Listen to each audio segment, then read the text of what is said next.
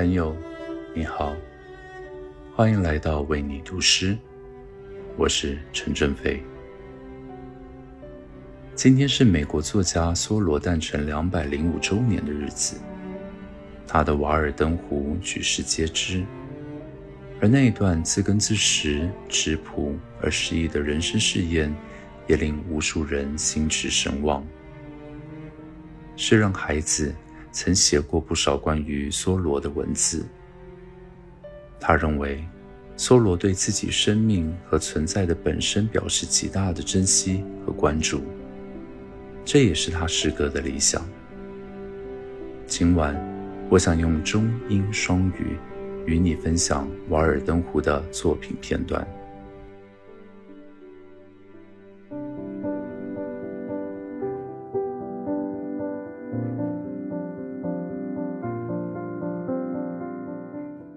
那是一八四五年三月将近，我借了一把斧子，来到瓦尔登湖畔的森林。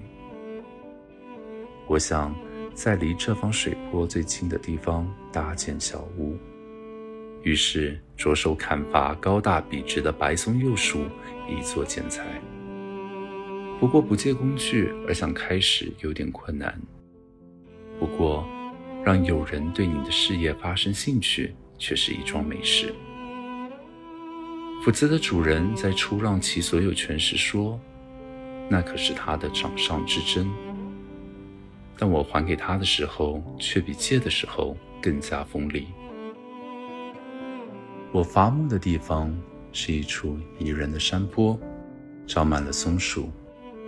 从那里望去，可以看到湖面。山坡上还有一方空地。松树和珊瑚桃在其间奋身挺立，湖面上若许地方没有冰盖，但残冰犹存，颜色深暗，浸满湖水。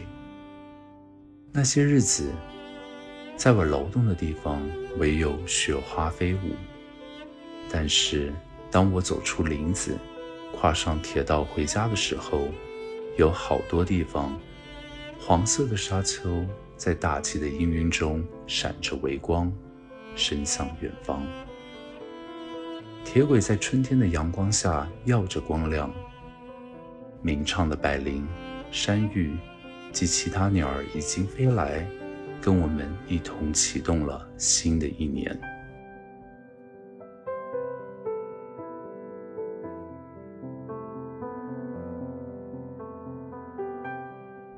Near the end of March 1845, I borrowed an axe and went down to the woods by Woodland Pond, nearest to where I intended to build my house, and began to cut down some tall, arrowy white pines, still in their youth for timber.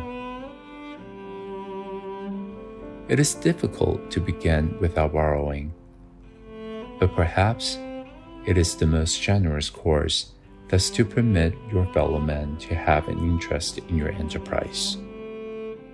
The owner of the axe, as he released his hold on it, said it was the apple of his eye. But I returned it sharper than I received it. It was a pleasant hillside where I worked, covered with pine woods, through which I looked out on the pond and the small open field in the woods where pines and hickories were springing up.